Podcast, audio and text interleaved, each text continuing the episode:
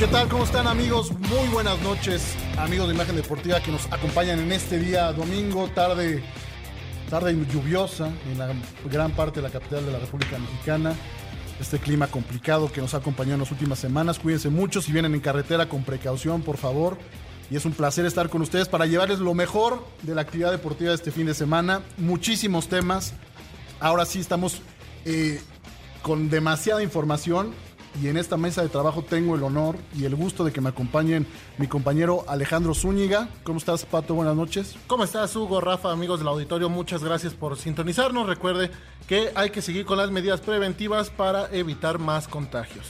Rafa, ¿cómo estás? Un placer. ¿Qué, qué cuentas, Rafita? ¿Cómo estamos? ¿Qué tal, Hugo? Eh, Pato, un gusto saludarlos, amigos de Imagen Deportiva. Un placer estar aquí como siempre. Pues mucha información, ¿no? Ya el torneo empieza a ponerse cada vez más maduro. Eh, el América da ayer un golpe importante de autoridad y ayudado también por el, por el eh, mal resultado que saca León finalmente allá en, en el volcán, ¿no? Agradecemos obviamente la producción que hace posible este programa, Connie Centeno, Dave en los controles, Talía en televisión, Ibero Ramírez como siempre sacándonos las papas del fuego para tener toda la información precisa. Eh, llevaremos, Pato, el desastroso o el aburridísimo empate entre Pumas y Chivas. Está viendo la estadística que dieron en la transmisión de, de nuestro compañero Ricardo Salazar. 22 veces han empatado estos equipos eh, a cero. Es un dato curioso. Es el segundo eh, equipo. Este enfrentamiento ha generado en 22 ocasiones han empatado a cero. Pero hay algo curioso, Pato. Desde el 2013 no empataban en este, a este marcador.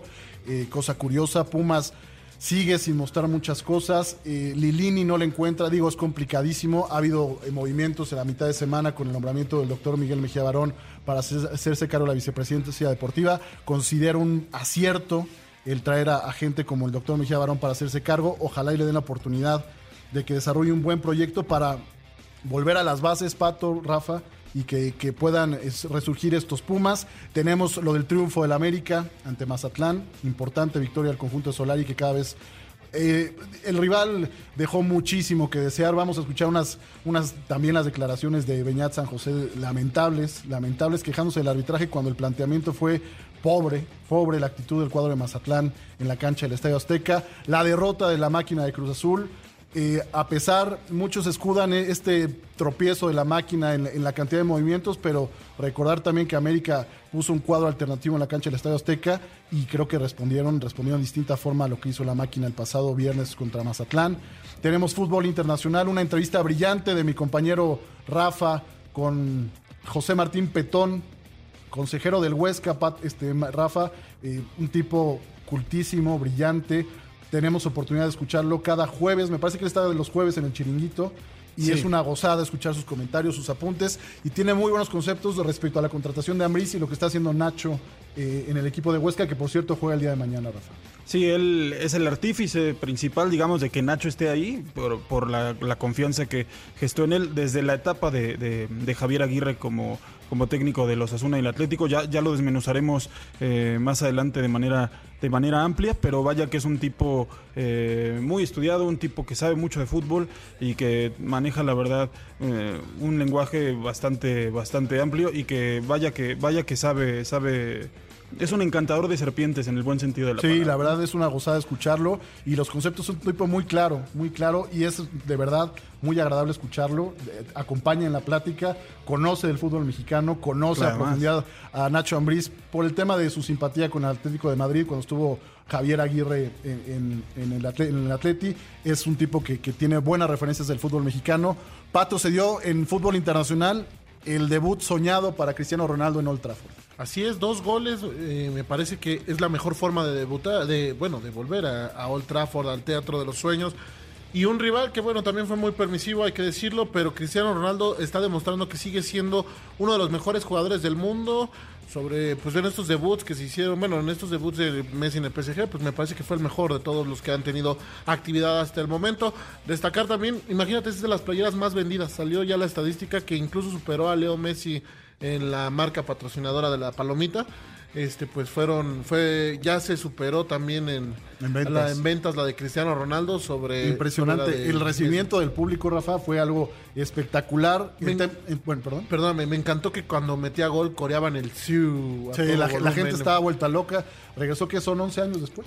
11 años después, sí, después de. Se fue de aquel, después de aquella final contra el Chelsea en Champions. Se, fue, se fue al Real Madrid. Ahora vuelve al terruño donde, donde mejor se ha visto, donde mejor se ha sentido y se le nota, se le nota, se le nota muy cómodo al portugués. Y con el equipo que tienen, se- Rafa, se va a cansar de hacer goles. Es un, es un equipazo. El Manchester, Fíjate. esa de- de delantera es brutal. Se habla mucho, obviamente, de Cristiano, acapara reflectores, pero lo que hace Bruno Fernández es, Es- es brutal, ¿eh? El Y- gol que anota. Y, y la relación y el entendimiento que tienen por la selección, de- por, por obvia- obvias razones en la selección portuguesa, pero a eso le sumas, todavía tienes en la banca a Cavani, que amablemente se dio el 7 para que Cristiano pudiera aportar ese número. Hablaremos a detalle del debut de Cristiano. El regreso del Real Madrid al Santiago Bernabéu en- con de verdad yo no creía posible. Hace 10 días veía las imágenes del Santiago Bernabéu. Era prácticamente terreno inhóspito. Sí. Con maquinaria por todos lados, perforaciones, obras. Y hoy de forma, bueno, desde el viernes de forma sorpresiva, nos regalaron unas imágenes de lo que va a ser. Falta mucho, falta un año exactamente para la inauguración del remodela- de la remodelación del Estadio Santiago Bernabéu, pero regresó el público y el Madrid, con debut de Camavinga también, Y se con da gol. vuelo ante el Celta de Vigo, Pato. Así es, gol. Eh, Néstor Araujo juega los, minutos, los 90 minutos en la goleada 5-2. Y qué bonito quedó el estadio. Bueno, está Ahí va, pinta, ahí va. pinta para Va a ser ser el mejor del mundo, Va, pinta, es lo que te iba a decir, pinta para ser uno de los mejores del mundo. Hay que, hay que verlo, hay que ver, hay que verlo con el tiempo, pero pues bueno, imagínate ya la presentación el siguiente año con Mbappé. Una locura va a ser Madrid. va- vayámonos con Sí, tiempo sí, porque sí, esa sí, historia sí. le queda mucha, Ya. mucha tela. Dicen que el que mucho se despide. sí, Poca- pocas, ganas tiene de irse. irse. de irse. Y mientras tanto en Italia, Rafa, la Juve se cae a pedazos. Preocupa la situación de la Juve. Eh, increíble lo que está pasando con el cuadro. Eh, con el regreso no tan afortunado de Massimiliano Allegri, pero sabemos las circunstancias en las que regresa, ¿no? Sí, además, bueno, se quedan in extremis sin Cristiano Ronaldo, no tienen un jugador, digamos, que pueda en ese sentido suplir ese, ese peso específico a la ofensiva que deja, que deja el uso. Y bueno, de, le ha costado bastante al conjunto turinés, pero ¿por qué no hablar de la otra vereda, del Milan? El Milan, Milan, está imparable hasta ahora. Y un Zlatan Ibrahimovic que parece rejuvenecido, que todo el mundo lo quiere enterrar, que todo el mundo quiere retirar, pero el tipo está mejor que nunca. ¿no? Y sigue regalándonos declaraciones espectaculares, ya después platicaremos de ello. Haaland intratable. Esto por lo que respecta a fútbol internacional. En otros deportes, Pato se dio por fin el tan ansiado y más adelante estará con nosotros nuestra compañera Ale Garza para platicar un poquito de NFL, Pato. Así es, feliz año nuevo a todos. Ya empieza la temporada de la NFL, la mejor época del año, ah, por lo menos a ojos de un, de un servidor. Y vaya partidos que hemos tenido desde el jueves, que empezamos con el de Bucaneros eh, Dallas. Me parece que ha sido uno de los mejores juegos, pero lo que hacen hoy Jefes y Browns es increíble. Es increíble ese marcador tan apretado. Vimos muchos debuts de corebacks que han cumplido. Me parece Mac Jones es la. Eh, junto con Trevor Lawrence son las dos expectativas. Uno por tratar de encontrar el hueco en Patriotas, hablo de Mac Jones, de por encontrar pues lo que deja ir con Tom Brady. Ya no han encontrado un sustituto todavía para el mariscal de campo veterano. Y después en el otro lado, un Trevor Lawrence que empezó bastante mal la primera, los primeros dos cuartos. Inicia algo titubeante, ya lo platicaremos más adelante. Pero qué manera de regresar. Me parece que la temporada empieza a tener tintes bonitos para que sea una buena, una buena campaña. Bueno, Ale Garza nos traerá todos los detalles más adelante para hablar de este inicio trepidante de NFL. Eh, llevaremos, sí, también, obviamente, el tema de Fórmula 1, esta eh, controvertida carrera eh, que ya Vero Ramírez nos, nos traerá todos los detalles, eh, polémico por lo que sucedió, por las sanciones, polémico por lo que sucedió con Checo Pérez, pero también entraremos a detalle más, más adelante. El buen Saúl Trujano también nos va a acompañar para traer todo lo de deporte federado. Y cerraremos como, como acostumbramos con, con broche de oro en esta ocasión con nuestro compañero Emanuel Campa. Sin más, vamos con lo siguiente, por favor. La nota del fin de semana. Rafa, pues las Águilas del América eh, de forma categórica, yo creo que también hay que tomar en cuenta el tipo de rival que se enfrentaron, pero mencionaba yo muchísimos cambios en la alineación titular. Solari es el único equipo, el único técnico que ha usado a los 26 futbolistas que tiene registrado. Todos han participado con Solari. Sí, un técnico que en ese sentido cree en la rotación y así lo ha demostrado con hechos, no nada más con, nada más con palabras. Eh, y es el partido, me parece, a lo que más allá de lo que opinen ustedes dos y la gente que nos escucha también, el partido más redondo del América hasta este momento, entendiendo la- El rival. el rival que tenían enfrente, ¿no? Como dices, un planteamiento bastante conformista, bastante medroso por parte de Mazatlán, que, que a Carlos desinflado. Vargas en el medio campo, Rafa. Vargas, digo, con todo respeto, es un. eh, no, no va a decir un mal lateral, pero cumple como lateral. Pero de verdad en la contención dio cualquier cantidad de facilidades. Increíble lo que pasó. Es, es, solito ponerte el pie, ¿no? O sea, poner, quitar a jugadores que se desempeñan mejor en una zona para, para improvisar. Me parece que un equipo tan limitado como Mazatlán en plantilla tiene que potenciar sus, sus facultades y ahí merma mucho lo que pudiera ser un elemento como Carlos Vargas, que Mazatlán pues centra mucho sus posibilidades en lo que pudiera ser eh, arriba eh, gente como Camilo Zambeso, pero es un jugador ya bastante veterano al que si no lo cobijas bien eh, con una columna vertebral interesante, pues poco podrá hacer, ¿no? Y- Tuviste más de dos semanas para preparar este partido por la fecha FIFA, Además. Rafa. Es increíble que salas con estas, perdón que lo diga, con estas chambonadas de planteamiento, en el cual entregaste el balón, el 90%, no hubo creo que ni un solo tiro a gol de Mazatlán. Preocupante, creo que es quinta derrota consecutiva o seis partidos sin triunfo, es algo ya preocupante para el cuadro de Mazatlán.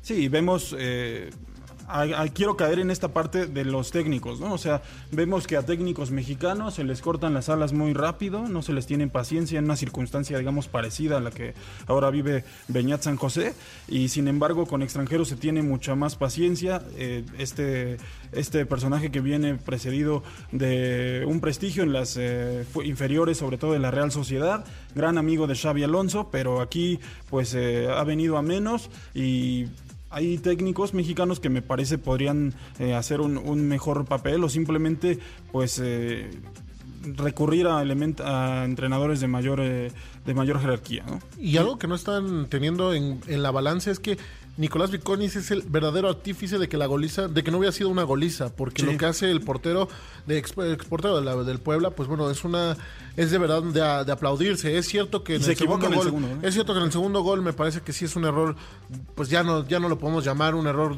común, mejor dicho de es de fuerzas básicas, ese, ese- esa forma de, de intentar atajar el balón. Me Sí. parece que lo tapan y y no es justificarlo, pero creo que se queda tapado y no mide bien y entra de forma equivocada el balón. Pero contrario a lo de Viconis Pato, lo de Federico Viñas me parece sensacional. También me gustó que los anilió, o sea, también a él, a Benedetti.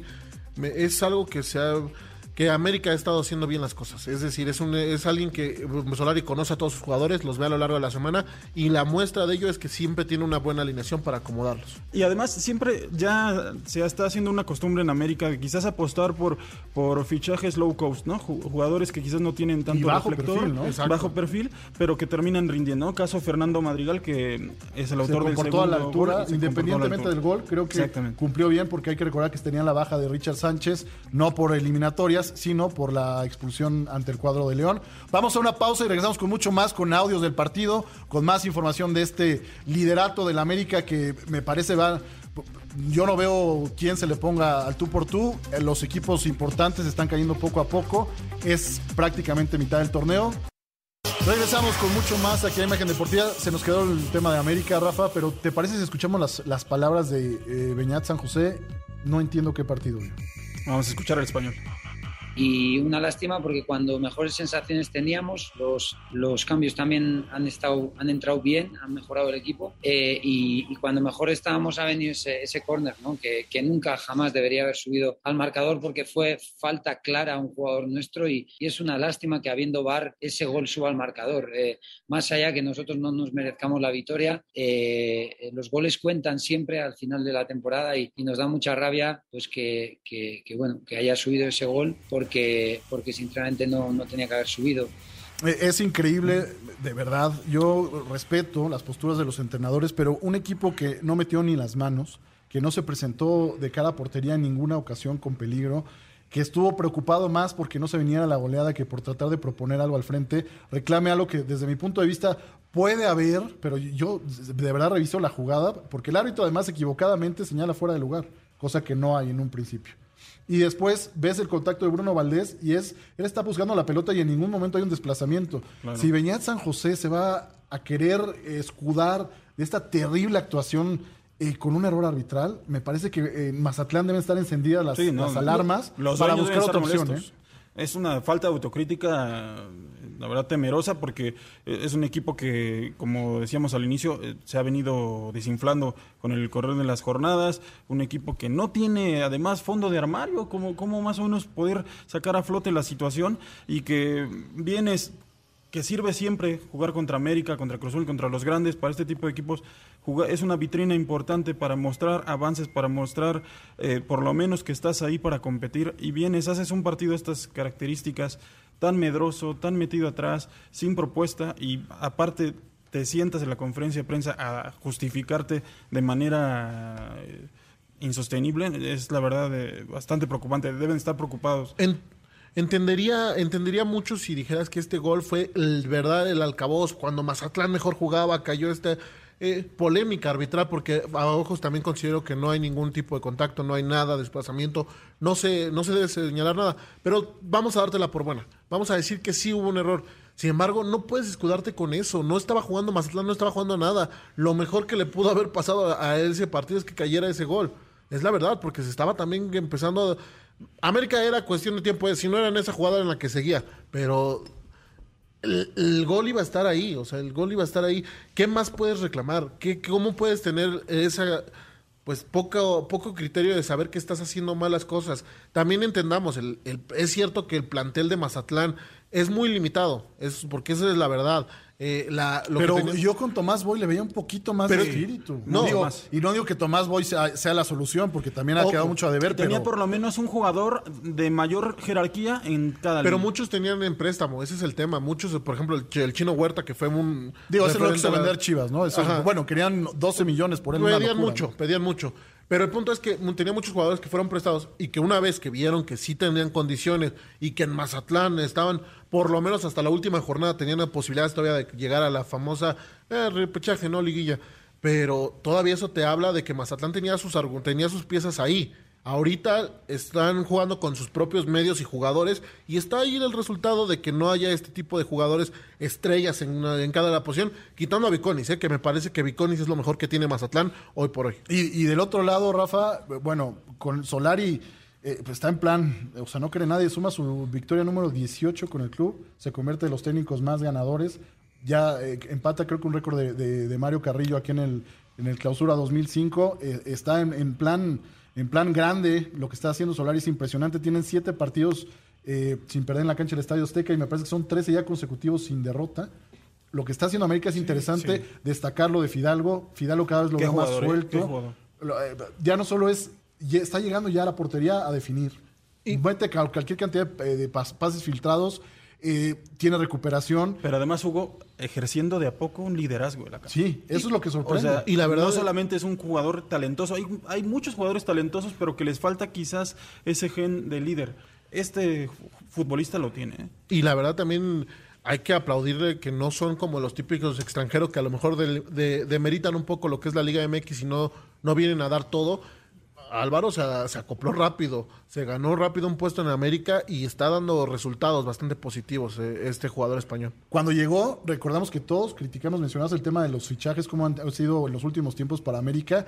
Y a mitad de semana, no sé si tuvieron la oportunidad de escuchar a, a Santiago Solari en El Arguero, en este programa español, en el que se expresó muy bien del fútbol mexicano. Obviamente sabía que había gente escuchándolo. Claro. No va a patear el pesebre, pero eh, le, le preguntaron concretamente del- de si estaba a disgusto con la directiva porque no le habían traído contrataciones o fichajes que desde su punto de vista se había mencionado que él necesitaba, ¿no? Parece que con la declaración que da en ese programa y luego la reitera en la conferencia de prensa previo al partido, creo que cierra el capítulo ya de una posible incorporación, ¿no? Se tocó el tema de Darwin Sí. Machís, del Granada, se tocó el tema de eh, se me fue Cristo, el español que también tuvo en fuerzas sí, básicas, sí. que también ya cerró contratación y había otro español, eh, Cedrés, que también está en la órbita del América, también un canterano que está en segunda división. Eh, pero ya con, con lo que vimos y con los minutos que le dio a Benedetti, me queda claro que ya no habrá más contrataciones para el cuadro americanista. Sí, parece, y parece que, que le tiene tomada la medida, por lo menos a la fase regular Santiago Solari en México. ¿eh? En la, la- la fase importante, la prueba fundamental, me parece que será la liguilla. Eh, Quedó demostrado el torneo pasado. Una que- ida desastrosa ante Pachuca. Eh, ahí está la prueba de que, de que las liguillas hay que jugarlas a tope los 180 minutos de las eliminatorias. Pero un técnico que ha venido a trabajar, que ha venido a comprometerse y alguien, ahí está la contraparte con respecto a, a Beñat San José, un tipo que da cátedra en la cancha siendo un profesional y da cátedra en la sala de prensa declarando como debe ser, dando, dándole el lugar al rival, teniendo autocrítica y expresándose de manera brillante. ¿Te parece si escuchamos las palabras de Santiago Solari? Por supuesto, adelante.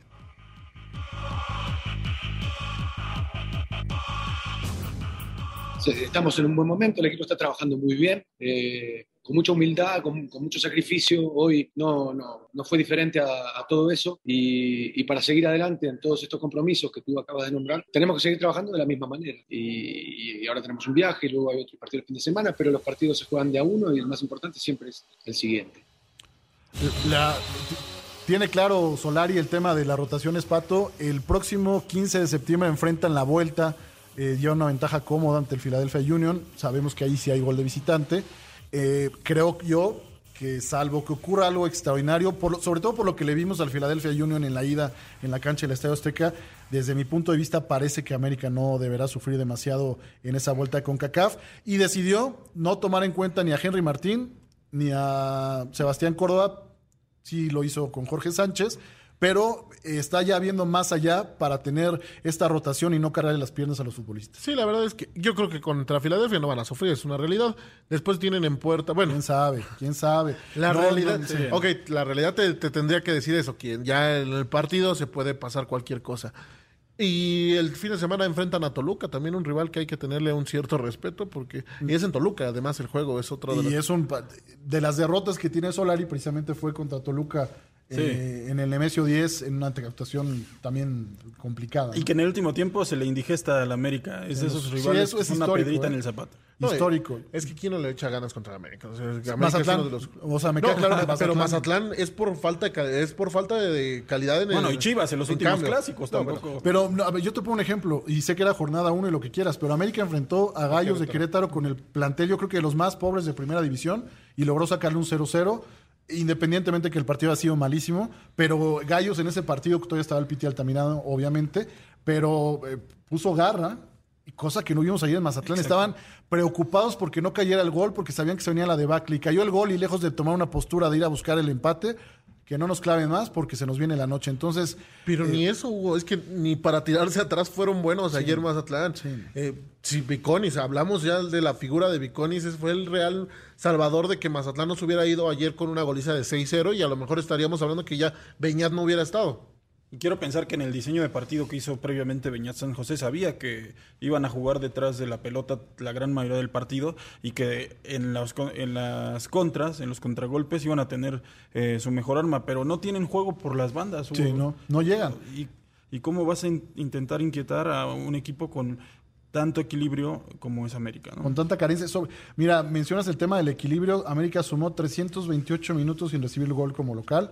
El único fue tu querido Necaxa en ese 2-1, que en un partido muy peleado, muy complicado para el cuadro americanista, que terminó sentenciando eh, Fidalgo de cabeza, me parece, en una Sí. buena jugada por izquierda. Y eh, eso es a lo que voy con Solari. Muchos, bueno, ya sabemos, gente que no ve a veces los partidos y sabe que si pone tweets eh, polémicos en redes, pues les genera mo- movimiento y ruido. Pero este equipo se ha caracterizado por la solidez defensiva, a pesar de las bajas que ha tenido Cáceres, eh, Bruno Valdés apenas está retomando su nivel, Emanuel Aguilera. Que no termina, que, que muchos le tiran y no les termina de convencer, pero el tipo es, me parece que es cumplidor. ¿Sabes ¿no? cuántos goles? Digo, sé que no es su principal función, pero está a un gol de alcanzar a la máxima leyenda en la central, que es Alfredo Tena. Lleva ya 24 tantos y está a un gol de alcanzar una leyenda del, del americanismo como Alfredo Tena. Bruno Valdés, curiosamente, también lleva 24, ya alcanzó a Bruno. Lo de Aguilera, lo que cuestiona el americanismo es que a veces eh, peca de soberbia o de distraído. Ayer hay una jugada al minuto 15 en la que deja botar el balón y no se percata que viene un jugador de Mazatlán. Esa fue la única aproximación de Mazatlán en un centro que corta muy bien Guillermo Ochoa. Pero eso es lo que se le cuestiona a veces, Rafa, que no O sea, sé si se sobrado. sobra o se distrae pero ponen predicamentos a la defensa y terminan complicándole con anotaciones. A mí me parece que quizás confía tanto en sus, posi- en sus posibilidades que es un poquito sobrado. Y en tus compañeros. Además es un gran ejecutor de penales, hay que recordar que también eh, cobra bastante bien eh, las penas máximas, pero de poco América eh, mostrando, mostrando solidez, mostrando, es un candidato natural por donde me digan y cuando me digan, pero jugando así lo es todavía más, ¿no? Ahora, Rafa, ¿cómo tomar que a mitad de torneo, eh, bueno, todavía faltan dos partidos, un poquito menos, el- un partido más para que sea la mitad del torneo, eh, pero estás ante la gran posibilidad de que el martes consigas uno de los principales objetivos, uno de ganar el torneo con Cacab Liga Campeones, colocarte en la final, que es un objetivo para el cuadro americanista. El posible rival será el de Cruz Azul contra Monterrey, pero sería cumplir ya un objetivo que es llegar a, de lo que juegues tienes que llegar a la final. Entonces tendrías ya palomita. ¿Cómo tiene que hacerle Solari Pato para que el equipo no se le caiga? Porque estamos, en la- o sea, estamos ante la posibilidad de que América califique muchas jornadas antes. La verdad no, no creo que se le caiga al equipo. Francamente, América va a tener, va a probar sus piezas. Es evidente que tiene un gran plantel, lo, lo respalda un plantel por lo menos competitivo, sea el titular o sea la banca, pues bueno, lo acompaña bien, me parece que Solari lo ha visto bien. La Liga de Campeones, me acuerdo que al principio del torneo decía que no era una prioridad. Ahorita me parece que llegar a una final cuando no es tu torneo prioridad, cuando sabemos que sí lo va a manejar como prioridad, pues te habla de la constancia que tiene Y América. tien- Te- no, pero además tienes que estar siendo el América, me parece, el equipo más importante del área de CONCACAF. Exacto. Por historia, tienes que estar ahí por más que no sea prioridad. ¿no? Y, y realmente América va, va a calificar jornadas, dirías tú, jornadas antes, y eso le va a ayudar a que le dé descanso a los que tienen, a los que tengan en ese momento problemas musculares, porque hay que decirlo, América sufrió mucho el torneo pasado también de muchas bajas de lesiones. antepasado, y el y el antepasado. antepasado. Entonces me parece que calificar antes te va a ayudar a darle descanso, a recuperar por lo menos, a no tener la presión de que necesitas a tal jugador o tal posición porque está lesionado. Y si no está él, pierdes la posibilidad de calificar. Entonces me parece que recuperar a esos jugadores con ese tiempo habla de que va a ser un verdadero... Vamos a una pausa. Lo único que sí quiero mencionar antes de, de cerrar con el tema de América es lo, el nivel que tiene la Jun, lo que está haciendo la Jun con los centros que está metiendo y la, la solidez que ha mostrado. Me parece que fue un acierto el regresarlo al cuadro americanista. Se ha quedado entrena- de- después de entrenar a tirar centros y a practicar esa parte. Mejoró mucho. Buenas noticias para el america- americanismo. De regreso, amigos de Imagen Deportiva, eh, en la cancha del Estadio de Ciudad Universitaria, Pato, vivimos uno de los espectáculos más tristes en una rivalidad que prometía, que creció en aquel 2004 con esa final épica, memorable, en la que se van hasta los tiros penales y de forma increíble eh, ven- el- el- el- tu, tu personaje favorito eh, termina fallando un penal. Mi Y tocayo. los- Y los, y los el buen Rafa, el buen Rafa Medina termina fallando el penal y, se coronan los, los Pumas. Pero lo que vimos hoy en la cancha de Ciudad Universitaria, Pato, es ya. Yo sé que Bucetich va a salir muy contento porque a fin de cuentas, tercer empate como visita, tercer empate a cero, no pierden. Pero Guadalajara tenía ante unos Pumas débiles, ante unos Pumas que se ven eh, que no van a, van a competir mucho este torneo y tuvieron las oportunidades, Pato, lo que falla Godínez, lo que falla Cisneros. Es increíble que estos futbolistas en Guadalajara no puedan le- levantar la mano y decir, señores, yo soy el referente, me voy a poner al equipo al hombro y voy a anotar. Y la historia de Oribe Peralta, que no esté ni siquiera para 10 minutos. ¿Qué pasa con Guadalajara, Pato? Ahorita pasa- entramos al tema de Pumas, pero ¿Qué- ¿qué pasa con Guadalajara? ¿Qué pasa con Guadalajara? Que no tiene referentes, que, que creyeron que era muy fácil sacar delanteros de la cantera y es muy y es una realidad que no los tienen. Es una realidad que Guadalajara no tiene delanteros, no tiene buena, buen, eh, buen ataque. En la defensa, bueno, seguimos, es- a- bueno, se sigue apostando al pollo briseño. En los cambios de Pero, no, porteros. pero discúlpame, pero no todo es garra y no todo es empuje. no, no, no, no todo. Y O el sea, no pollo es todo. eso y nada más. Eh, Por eso, es, eso es lo que voy. O sea, Guadalajara es un problema que tiene desde toda la- Desde que ni siquiera puedes definir que tu portero sea o Pepe Toño o Raúl Gudiño, desde ahí te marca que Guadalajara está completamente mal. Lo de hoy al ataque, ok, queremos ser positivos y ver algo bueno del partido tan desastroso que fue contra Pumas, que Chivas generó. Que Chivas generó llegadas, pero qué manera de fallar. Es increíble que ningún delantero tenga la autoridad para decir, dámela a mí, yo la meto y seguir peleando por penales. Y cuando claramente Cisneros falla una donde se quita Talavera y no puede definir, ya, ya no había portero, no nada más tenía que empujar el balón y se preocupa más por reclamar un penal. Es increíble que Guadalajara no tenga pues esa hambre, o sea, es ya no, ya no me gusta llamarle equipo grande, es un equipo popular. Y eso es lo que lo, ha mantenido. Y es uno de los máximos ganadores de, de, las ligas en México, lo es. Guadalajara es uno de los equipos más queridos, lo es. Pero hoy, hoy lo comentábamos, lo comentábamos en redacción con Hugo. Ya nadie fue, ya no fueron las pancartas de te queremos chiva, de 20 mil fotos, de estírame la mano, dame el conejito, salúdame. Hoy fue una hoy fue en el, en el aeropuerto fue una, fue una lona que decía eh, fuera Bucetich y pongan ahí producto de gallina a los jugadores. El, el, tema ya no pasa por la dirección técnica. Está claro que han desfilado cualquier cantidad de entrenadores con prestigio, con cartel. Eh, parecía que apostaban por un proyecto, por el otro, pero ha habido. Eh, no hay dirección. Yo creo que ya es tiempo de exigirle a la, la dirección deportiva de, Guadalajara, que ha tenido en, torneos anteriores la chequera abierta, y los futbolistas. Es increíble, Rafa, que en selección nacional yo sé que están arropados por otro tipo de futbolistas, pero ahorita no tiene Alexis eh, Vega, pero Antuna vuela con la Olímpica, vuela con la selección, tiene un poquito más de tranquilidad para definir ante cuando tiene oportunidades de gol. Pero lo que sucede en Guadalajara, yo no entiendo cómo desaparecen a un tipo como Fernando Beltrán, que era referente en, en, el, en, los otros torneos con Luis Fernando Tena, era el tipo que parecía o prometía que iba a crecer y que en el medio campo iba a ser ese jugador box to box que iba a echarse el equipo al hombro. Bucetich decidió sepultarlo, le gusta más eh, Alan Torres. Yo, no sé qué, qué pasa con Buce, si no hay comunicación, si ya se rompió la relación con el plantel. Pero este Guadalajara, a pesar de que hoy tiene las jugadas más claras para definir el partido, yo no veo síntomas de, mejoría y seguirá navegando la mediocridad. Sí, si no se, no se ve cómo pueda sacar a flote este barco Víctor Manuel Bocetich, porque no solo se trata del, eh, plantel, digamos, corto con el que cuenta, sino porque también, eh, hablaba Pato hace un momento el tema eh, de la cantera, ¿no? A veces se cree que los jugadores por salir de la cantera, por añadidura, serán figuras o te darán quizás esos blasones que históricamente ha tenido el Guadalajara en esa zona, ¿no? Hay que hablar de Chavarreyes, hay que hablar de Omar Bravo, de ese tipo de jugadores que está lejos de tener el Guadalajara hoy en día, pero además, eh, bien mencionabas esta parte de la dirección deportiva que encabeza en este caso eh, Ricardo Peláez, creo que ha tenido el trabajo más flojo en, su, en su gestión como, como directivo hasta este momento. El tema de Fernando Beltrán es preocupante. Tenían la opción de dejarlo salir a Necaxa como posibilidad para, digamos, sanear esa deuda que tienen con el conjunto hidrocálido desde hace tres torneos. Eh, eso es otra cosa, ¿no? Parece que, que, no, se, no se les toca. Eh, tienen ya bastante tiempo con esta situación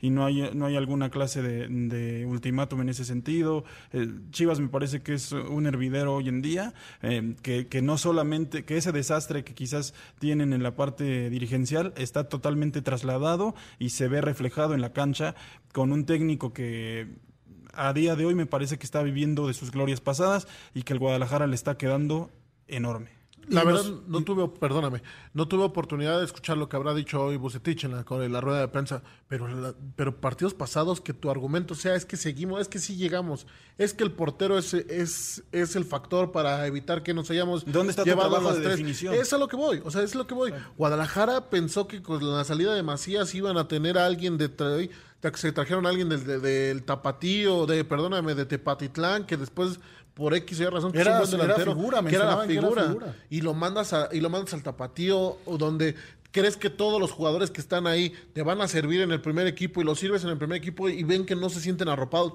no entienden para dónde hay que moverse. Chivas desde, desde todo está mal. Ahí mencionas las declaraciones de Bucetich, tuvieron oportunidad de escucharlo a mitad de semana que explicó a la directiva que lo sacaron de contexto, pero se quejó de que el Guadalajara jugaba con una desventaja por jugar con puros jugadores mexicanos explicó que lo sacaron de contexto, evidentemente, pero ya partiendo de esa declaración, te sepulta solo. Y yo creo que esta es eh, la, la, gota que derrama el vaso. Me queda claro que ahorita no hay dinero para sustituir a Bucetich.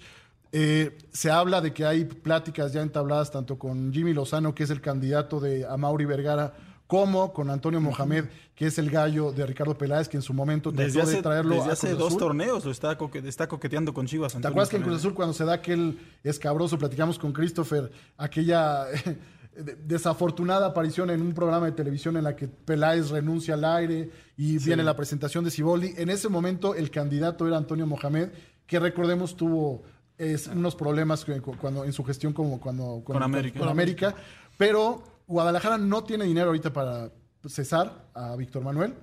ya están trabajando en el plan B. Yo creo que la afición tendrá que apechugar y hacer de tripas corazón a de que esto es, lo, esto es lo que van a ver el resto del torneo.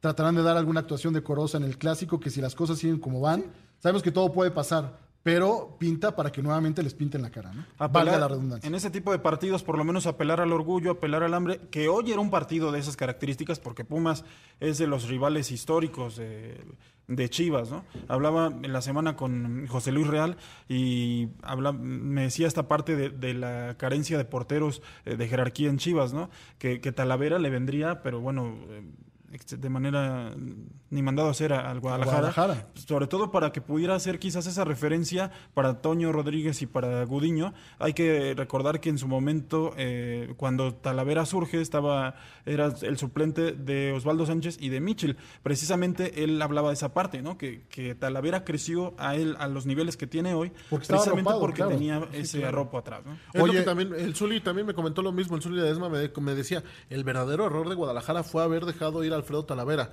Es evidente que si ya dos, dos autoridades en, en el referente de Guadalajara te están diciendo que tu error fue, ya ahorita traerlo ya me parece bastante complicado y a lo mejor no la mejor opción, pero sí tienes que pensar en que tus siguientes porteros, que es... Y, y Miguel Jiménez no es nada malo. O sea, yo No, de verdad me la, yo, yo me la jugaría ya, por lo que veo ya mandaron, a- no sé si hay algún tema con Pepe Toño, pero ya mandaron a la tribuna a, a Rodríguez y estuvo Jiménez en la banca. Entonces yo creo que ya están viendo que eh, una de las debilidades ya no, no lo van a solucionar con estos dos porteros y apostarán ya por Jiménez poco a poco darle pero, pero oportunidad. aún así, me parece que no puedes decir que no puedes eh, sentirte arropado cuando tus dos porteros pues no te están apoyando tampoco. Hoy se van en cero, porque quieres seguir destacando algo y se van en cero, pero Guadalajara tiene mucho que mejorar y va a tener Ahora, también es falta de conciencia. Estás vistiendo una playera de las más importantes del país y que no tengas ese, ese- esos arrestos, esos tamaños de decir, ok, no tenemos quizás esa, ese fútbol de relumbrón que históricamente ha tenido este equipo,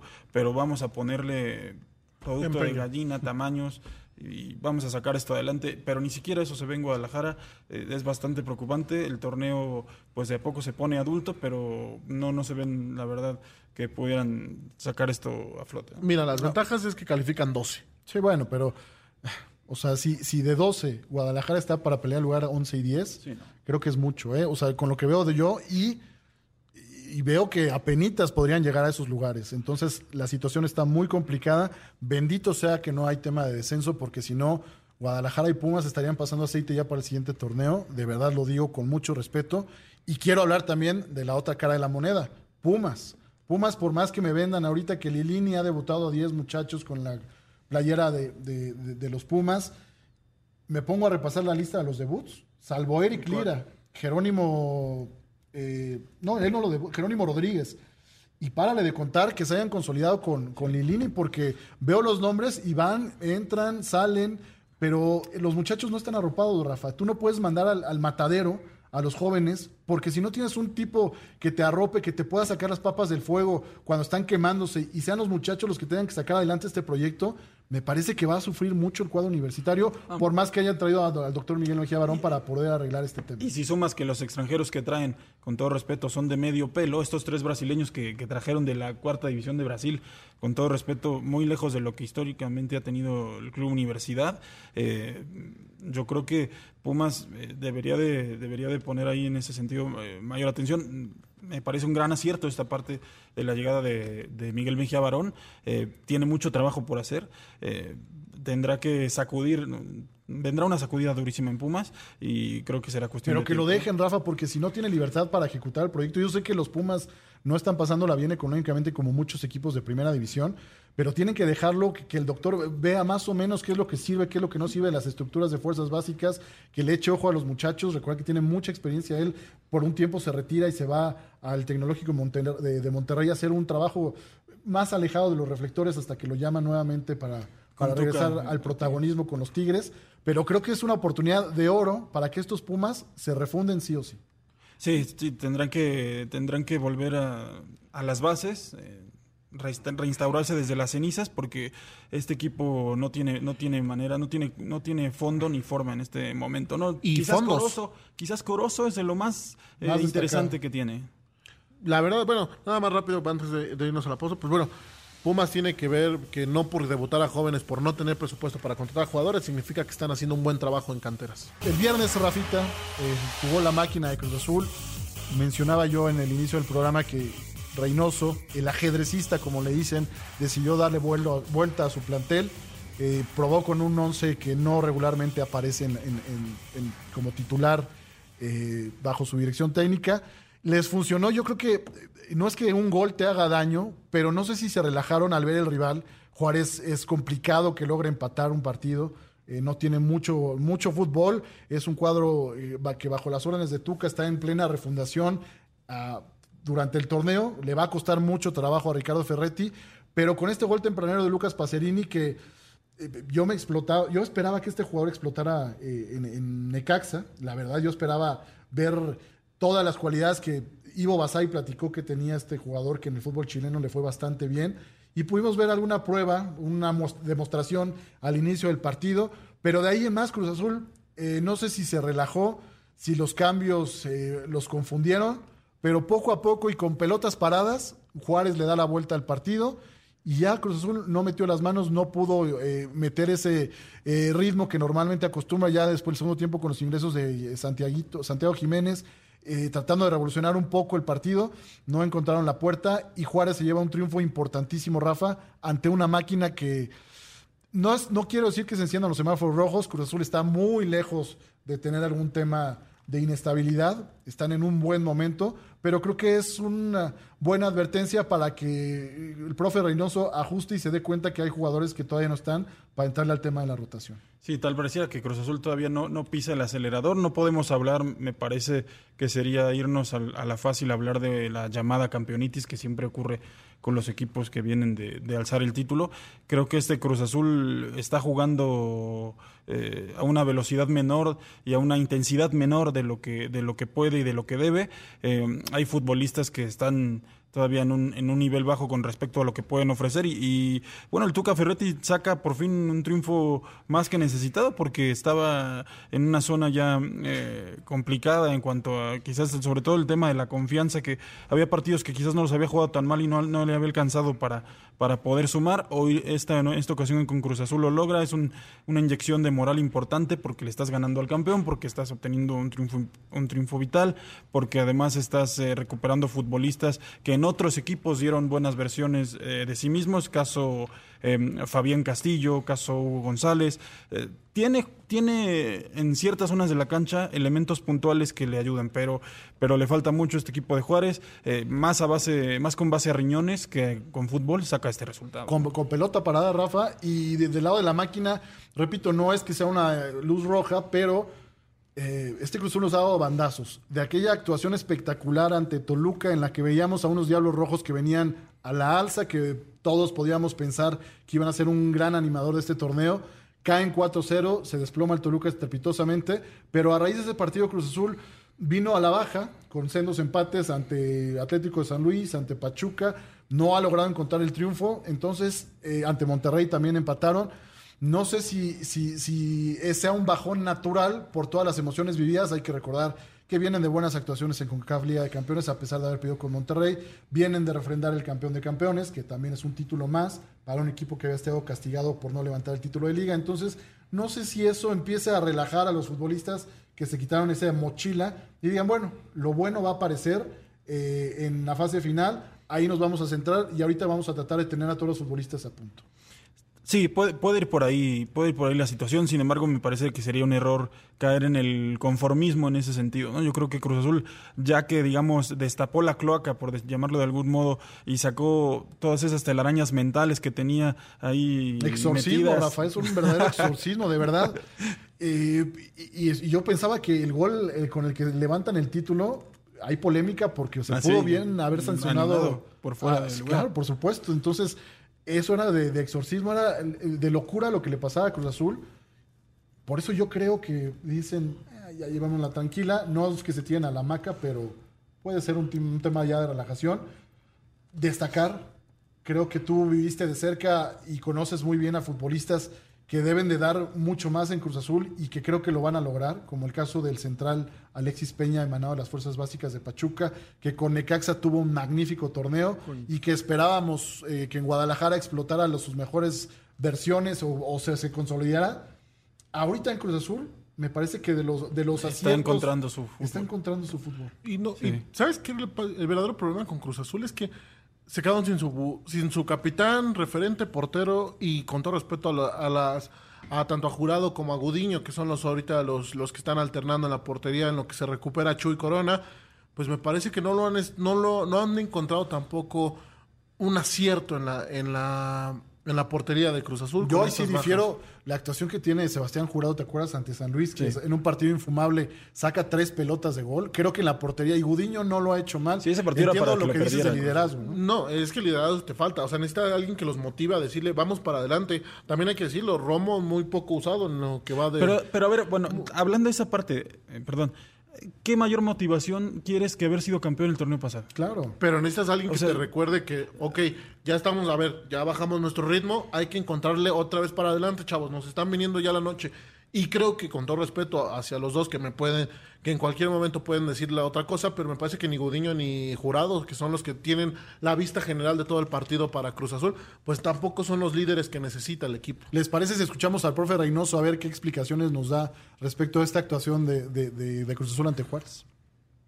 Hemos tenido una, una baja en cuanto a, a puntos, sobre todo. Eh, yo creo que en rendimiento hemos tenido buenos y malos momentos, pero bueno, el presente marca que hay cosas por, por replantear, por revertir. Este, a Dios gracias, todos la tenemos clarita. Hoy es, es un cementerio el, el vestuario y, los únicos que podemos revertir esta situación somos eh, nosotros, ¿no? Jugadores, cuerpo técnico, directiva. Este, y sí, de repente pedirle una disculpa a la gente por, por el tema de resultados, pero los chicos como trataron de revertir la situación en el segundo tiempo, pues no hay nada que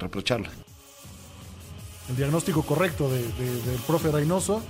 Me parece que hace un mea culpa bien hecho, sabe lo que está fallando. Y positivo, Pato, el tema de que Cruz Azul había sido un equipo que durante mucho tiempo sus fuerzas básicas estaban olvidadas. Y, hay- ver en el partido ante, ante Juárez, ver a muchachos ya de las fuerzas básicas como Rodrigo Huescas, que tuvo minutos, como Cristian Ramón Jiménez, como Edgar eh, Manuel Gutiérrez a la Torre, ya eh, haciendo su aparición en la banca de la, de la máquina que tiene un plantelazo y que el, el profe Reynoso les haya visto algo para ya empezarlos a acompañar con el primer equipo, me parece que eso es buen síntoma. Pero además es la coyuntura, me parece ideal, porque vuelvo al punto, aunque, aunque pareciera trillado hablar de lo mismo, pero vuelvo al punto de haber obtenido el campeonato, porque ya te sacudiste esa presión, ya te quitaste ese lastre de encima, puedes, eh, digamos, empezar a refundar el equipo, a mover, a sacudir las bases con gente de atrás, con gente que impregne de esa hambre, de ese, de ese sentido de pertenencia que mucho tiempo faltó en Cruz Azul y que me parece que es importante para que de aquí en adelante eh, haya, un- haya un equilibrio en ese aspecto, ¿no? Porque siempre había, en los grandes eh, planteles de Cruz Azul, había una muy buena base de extranjeros Y una columna vertebral. con una de vertebral de mexicanos. mexicanos acompañados por jugadores de cantera, ¿no? Que eso es también, ojo a la afición de Cruz Azul, esta administración o este nuevo mandato o dirección deportiva eh, del equipo se va a caracterizar en los próximos meses y años por no van a ver los grandes fichajes que estaba acostumbrado el Cruz Azul. Se va a cerrar la llave de forma, si no eh, radical, Moderada, por lo va a ser poco a poco, pero por eso el profe Reynoso yo creo que tiene la indicación ya de empecemos a ver jóvenes porque el siguiente torneo me parece que va a ser el va- van a empezar a salir muchos futbolistas porque la nómina se va a empezar a reducir en Cruz Azul. Te acordarás que al inicio, pues a inicios todavía de este torneo muchos jugadores ni siquiera habían firmado otro contrato. Orbelín de- se va en diciembre, está claro. Orbelín es- me queda claro que ya no continúa en la institución.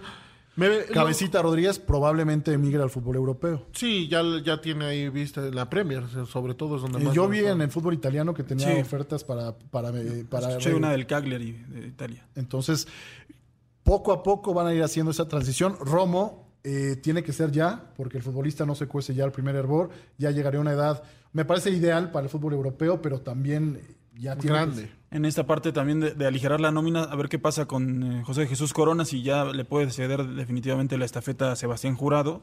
Y o a Gudiño, Rafa, porque Gudiño tampoco es mal portero. ¿eh? Gudiño lo está haciendo bastante bien. Entonces, Pero por vamos el a ver por recorrido- quién se decanta. el- Sí. Esa competencia deportiva me parece muy sana porque tiene tres porteros bastante fiables porque les da minutos a los tres. Y ahora lo que va a tener muy mucho a Cruz Azul a positivo en estos tiempos, en estas dos próximas jornadas es que enfrenta a dos rivales que pueden ser relativamente a modo como son Gallos y como son Puebla. Son dos que ganando esos dos partidos igual la confianza vuelve vuelve la chispa a este equipo y podamos ver que lleguen embalados a la, a la fiesta grande del fútbol mexicano. Pues ahí está la máquina de Cruz Azul. El próximo compromiso de, Cruz Azul será en CONCACAF Liga de Campeones. Recibe la vuelta ante Monterrey. Recordar que va perdiendo un gol por cero. Entonces va a estar interesante eh, eh, qué hace la máquina porque estamos ante el escenario de una posible final América Cruz Azul en CONCACAF, Liga de Campeones. De regreso, amigos de, Imagen Deportiva, se nos fue una hora, Rafita, como, como el agua pato de volada. Recordemos sus redes sociales, por favor. A mí me encuentran como arroba pato-zúñiga12. A mí como arroba R Moreno Imagen. Arroba HVD79, y con gusto eh, platicamos de, lo que gusten y manden. Pues bien, Rafa, tuviste a mitad de semana a José Martín Petón, un referente en cuanto a conocimientos de fútbol, un tipo brillante, inteligente, consejero del Huesca, eh, presidente de la Fundación Alcoraz. Alcoraz, así es, que es, que es la del Huesca, de, la entidad de Aragón allá en España. Aragonés. Eh, vamos a, ¿qué te dijo? Eh, un tipo tan interesante y tan dispuesto siempre a charlar de fútbol. Y en este tema la coyuntura era Nacho Ambriz, ¿no?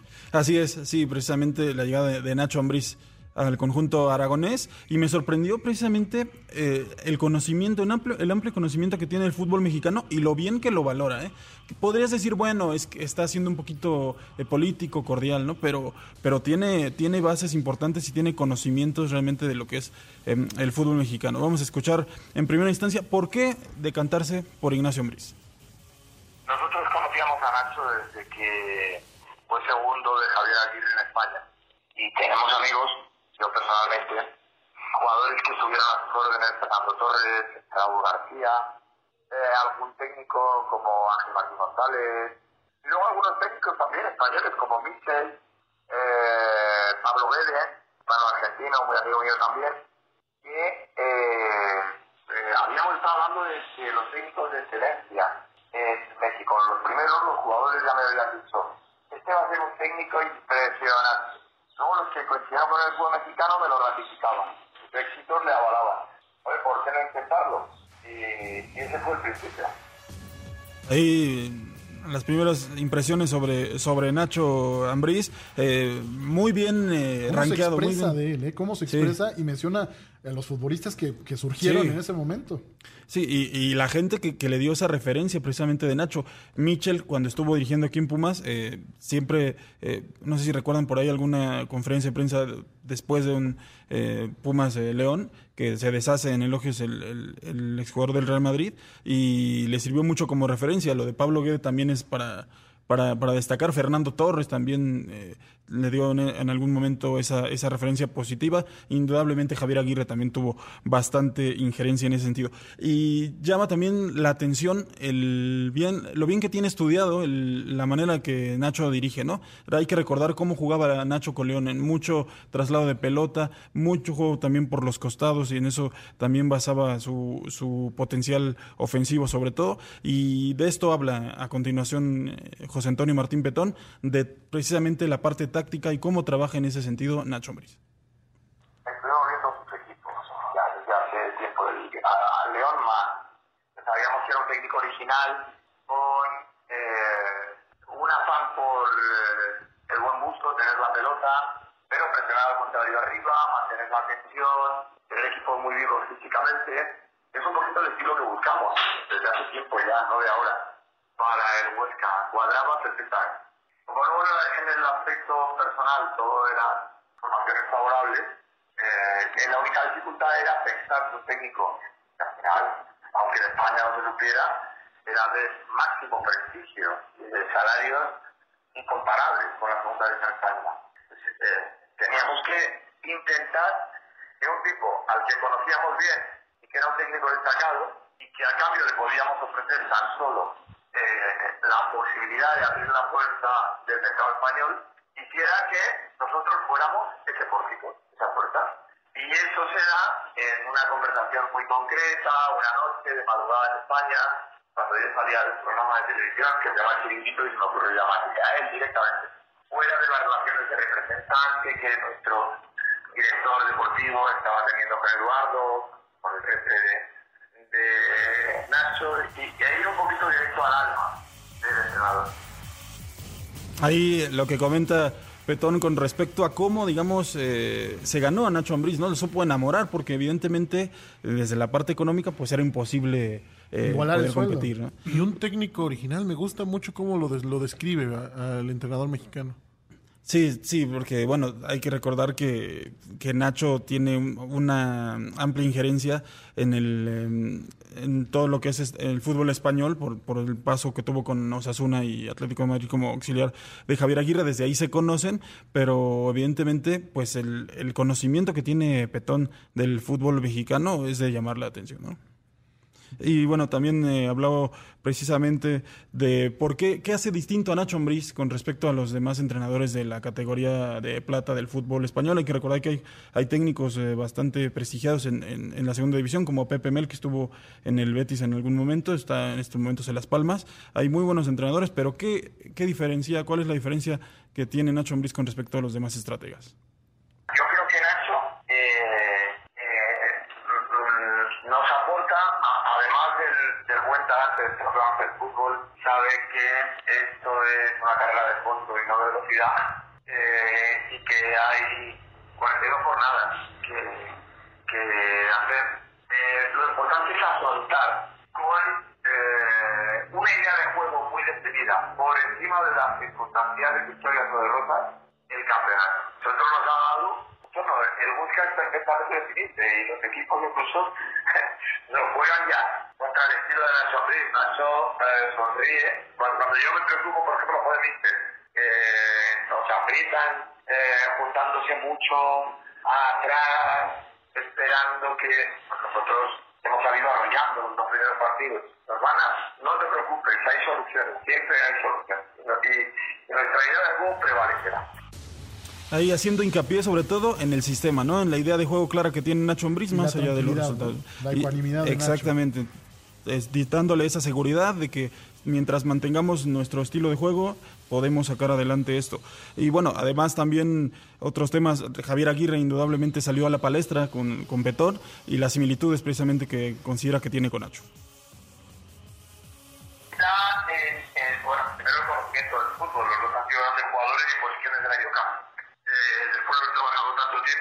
Coincidencias van a tener, pero por encima de lo táctico, yo creo que hay algunas características, temperamentos, de cercanía con el jugador y con la gente, de saber poner la cara cuando va matada, de tener templanza, tranquilidad, lo mismo en la victoria que la derrota. Eh, son más de aspecto que de profundidad futbolística. Yo creo que los técnicos de Aguirre juegan distintos, o al revés, los de Ambriz juegan distintos a los de Nacho Aguirre, a los de Javier Aguirre, si podemos entender a Javier como maestro de Nacho, pero, pero no, no, no, no encuentro demasiado parecido a la forma de jugar. Yo creo que los Javier son un poco más directos, Nacho elabora un poco más, eh, hace otro tipo de variantes, los dos eh, son buenas herramientas para el éxito. Pero me parece que su, su partido está un poco en el talante, un talante eh, muy, muy positivo para el mundo del fútbol. Similitud en el talante, sin embargo, de estilos eh, tácticos distintos. Eh, Nacho más de posesión, Javier Aguirre más directos en cuanto al, al estilo de juego. Así que así describe las diferencias entre Aguirre y Nacho Ambriz. Y por último, bueno, el proyecto que, tienen con Nacho a largo plazo, evidentemente el objetivo principal es el ascenso para el Huesca, pero vamos a, vamos a escuchar cuál es el proyecto con el técnico mexicano.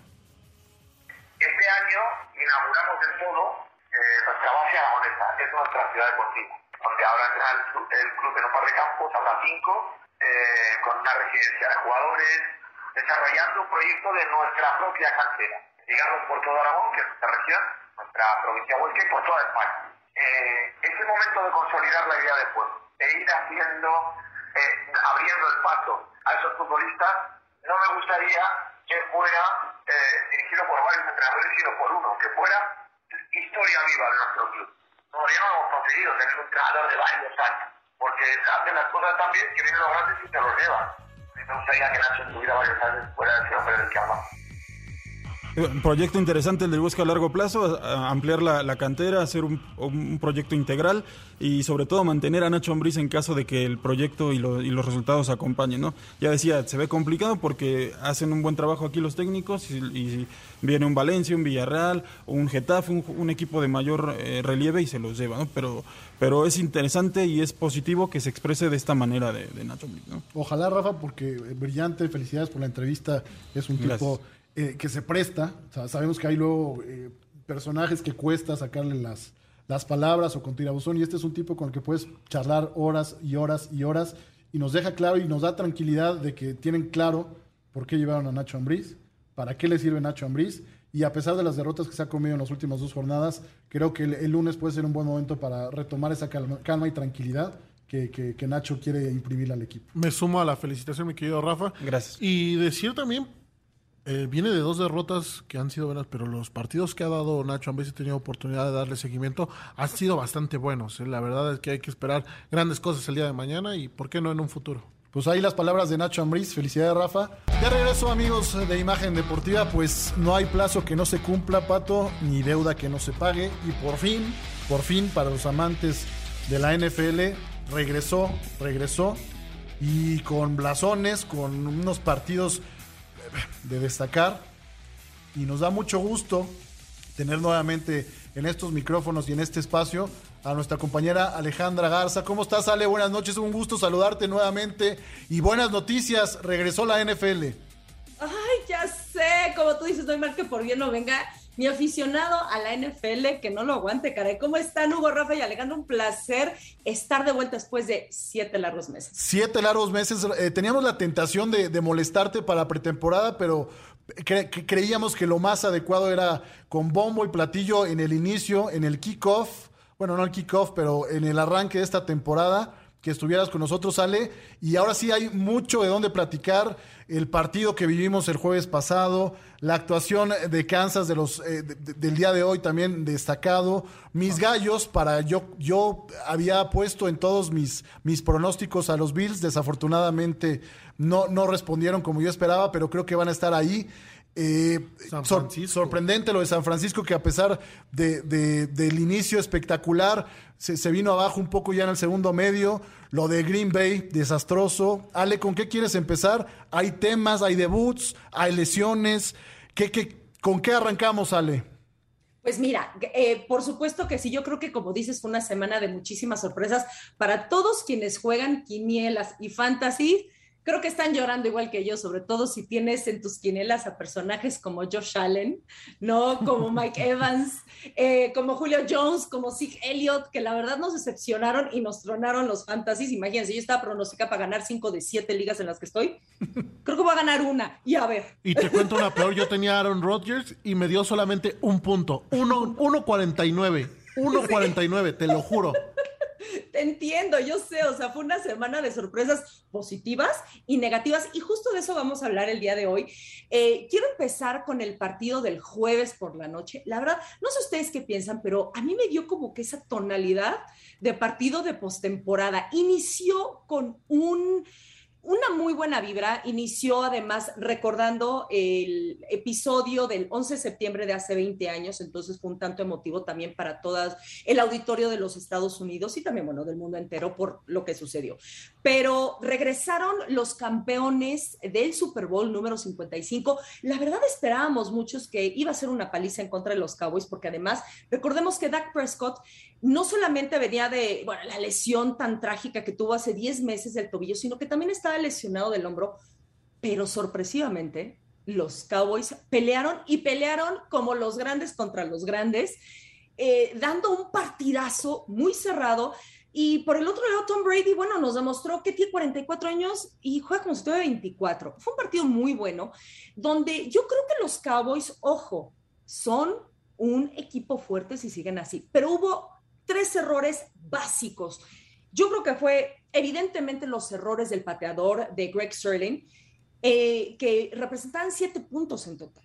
Entonces, ese fue un gran error. Otra cosa, no capitalizaron los cambios de posición de balón que perdió eh, los Buccaneers y, bueno, no agregaron puntos. Y finalmente yo creo que también Mike McCarthy tenía tiempo, eh, tiempos fuera al último que no utilizó. Y hay una regla de oro en la NFL. No le das el balón a Tom Brady con un minuto 20, porque te va a voltear el partido. Eso ya lo sabemos. Yo creo que eso fue lo que sucedió. Pero los Cowboys vienen fuerte. Acuérdense de mí, si siguen así, yo creo que van a pelearse eh, la, eh, el, el, lugar, el primer lugar de su división. Oye, Ale, y, y nada más profundizando en este tema, yo era de los que pensaba que se iba a llevar, eh, si no una paliza, iba a una zarandeada fuerte por el tema de que la defensiva y la llegada de Dan Quinn está en formación apenas el tema de, de los vaqueros. Hay que recordar que esta defensiva supuestamente tendrá que agarrar fuerza a partir de la semana 6, semana 7, porque cambiaron totalmente. Entonces creo yo que la actuación, a pesar de, de, los errores, yo se lo caro más, le, platicaba a Pato, Alejandro Zúñiga, el tema de las decisiones de Mike McCarthy, que me parece que eh, tuvo la oportunidad de, jugarse a buscar más, o sea, buscar el touchdown y buscar la conversión de dos puntos en situaciones puntuales. Y también el triunfo estuvo empañado, o desde mi perspectiva o mi punto de vista, me parece que la, la jugada de polémica del partido hay una clara interferencia. No sé qué opinan ustedes. Yo creo que se debe haber sancionado esa interferencia. Mira, yo tuve la oportunidad de. Ale, buenas noches, Alejandro Soña de este lado. Eh, pues tuve la oportunidad de ver. Esa jugada no me parece interferencia, porque de hecho el que defensivo es el que jala primero, de la última, en la última con, Mike Evans. Jala primero el defensivo, él jala el brazo hacia atrás y ahí es donde sería interferencia defensiva. La, el tema me parece que hace bien la jugada, no veo yo ninguna falta. Y decir también, 14 partidos ganados en inicios de temporada para Tom Brady, 15 ya con el de este jueves. Es una locura. Solamente ha perdido cuatro juegos de, las, de los 19 que ha tenido para empezar temporada. Solamente ha perdido cuatro. Tom Brady está mejor que nunca, yo creo. ¿Tú, Ale, viste interferencia o no? Fíjate que, mira, en principio yo sí vi una clarísima interferencia, una interferencia ofensiva por parte de Godwin. Sin embargo, ya después analizando desde varios ángulos, como dice el tocayo, sí, sí se ve cómo el defensivo toca primero a Godwin, toca primero al receptor y de hecho se ve una toma perfectamente donde los dos se están tomando. Y en ese momento yo creo que eh, las cebras dijeron, neutralicémoslo. Hay dos, agarra uno, agarra otro, lo neutralizaron. Eso es lo que yo creo que sucedió. Eh, sí se ve un poquito más aparatoso por parte de la ofensiva, pero sí hay, un, eh, sí hay un contacto por parte de la defensiva en primer lugar. Pero sí fue bastante subjetivo también, estoy de acuerdo con eso. ¿Y qué más, Ale? de, esto, de los partidos del día de hoy, ¿con qué te quedas? Mira, pues sí, eh, hubo sorpresas, definitivamente. El de Steelers en contra de Bills, yo también pensé que Bills iba a ganar fácilmente, quizás no una paliza, pero sí fácilmente, pero oye, con Josh Allen y con Stephon Diggs, pero Steelers demostró con esa defensiva además que tienen muchísimo con qué batallar. Luego, Cardinals, Cardinals Titans, mira, Cardinals no es que venga mal, pero Titans, yo pensé que iba a venir mucho mejor y bueno, con Derrick Henry todo, que nada más hizo escasas eh, cincuenta y tantas yardas, la verdad también sorprendió mucho. Browns en contra de los Chiefs, sí ganó Chiefs, pero ojo, le estaba dando batalla a Browns, entonces aguas, aguas para la división norte de la AFC, ¿eh? porque también los Browns pueden dar una buena, muy, muy buena sorpresa. Pero la sorpresa para mí fue Texas, my love. Texas se pronosticaba una derrota contra los Jaguars muy fuerte porque recordemos que no está jugando de Sean Watson dado a unas denuncias, más de 20 denuncias en su contra por agresión y acoso en contra de mujeres. Entonces yo creo que había estos problemas de espíritu y mira, con eh, Jaguars se estrenó además eh, la primera selección del draft, Trevor Lawrence, eh, que incluso con esa novatez, bueno, se, se pronosticaba el triunfo. Lawrence completó 28 de 51 pases para 332 yardas, tres touchdowns, pero lo novato le salió con tres intercepciones. Eh, por tierra, Carlos Hyde corrió en nueve ocasiones para 44 yardas y por aire, por aire DJ Chark recibió el balón tres veces para 86 yardas y un touchdown. También vinieron dos anotaciones más por parte de Marvin Jones y de Chris Manhurts. Y en la defensiva, Miles Jack eh, fue el mejor con seis tacleadas y tres asistidas. Y por parte de los Texans, mira, en lugar de Watson tenemos a Tyro Taylor, que recordarán que él estaba en Chargers, pero eh, como el reemplazo de Philip Rivers, pero tras una lesión, eh, el médico le inyecta y le perfora el pulmón y en eso entra Justin Herbert y ya el resto es historia. Taylor completó 21 de 33 pases para 291 yardas, dos touchdowns y cero intercepciones. Por tierra, Mark Ingram Jr. tuvo 26 acarreos para 85 yardas y un touchdown. Y el otro touchdown por tierra vino de Philip Lindsay. Y por aire, Brandon Cooks recibió el balón cinco veces para 132 yardas. Muy bueno para el fantasy, por cierto. y bueno, y también este, hubo touchdowns de el veterano ex-Patriot y ex-Lions, Dania Mendola, y también de David Johnson. Y de la defensiva, la intercepción a Lawrence vino por parte de Christian Christie, Vernon Hargreaves y Justin Reed. Ahora, vamos a hablar, yo creo que el que nos quedó a deber. Y, yo creo que también fue una sorpresa, pero negativa para muchos, como tú lo mencionabas también en tu fantasy, Aaron Rodgers y compañía. La verdad, híjole, híjole. El drama yo creo que ya se volvió realidad. Como si estuvieron pendientes cuando no había temporada, Aaron Rodgers estaba pues haciendo mucho alboroto, que no, que no quiero al gerente general, primero no quiero al coach, primero no quiero a este y pues no juego, no juego, no juego, hasta que finalmente llegan a un acuerdo. Pero yo no sé si esto provocó ciertas tensiones en vestidores porque no hicieron nada, nada verdaderamente. Aaron Rodgers, mal y de mala, solamente completó 15 de 28 pases, la verdad, nada, eh, lo típico a Rodgers, para 133 yardas, cero touchdowns y dos intercepciones. ¿Principio del fin, Ale? No, yo creo que drama, drama aumentado eh, eh, en vestidores. Yo creo que no es el principio del fin. Yo creo que todavía Rodgers tiene mucho que dar, pero una cuestión pues vaya, no, no técnica de la NFL, no técnica del juego, es yo creo que lo que está ahí haciendo un poquito de interferencia. Digo, al grado que tuvieron que meter a Justin, ah, perdón, a Jordan Love, y bueno, 5 de 7 pases para 68 yardas, pero tampoco touchdowns ni nada. Yo creo que es una cuestión que no se están encajando ahorita bien con tanto drama. Yo creo que le está un poquito pasando lo que pasó a Steelers con el drama de Le'Veon Bell con el drama de Antonio Brown, que por situaciones diferentes, pero drama al fin y al cabo. Y eso va a afectar a investidores. Y del otro lado también. Perdóname, y del otro lado también hay que decirlo, de Santos, pues, Winston. se hizo una buena actuación. Discreta, sólido, ¿Sabes tranquilo, ¿no?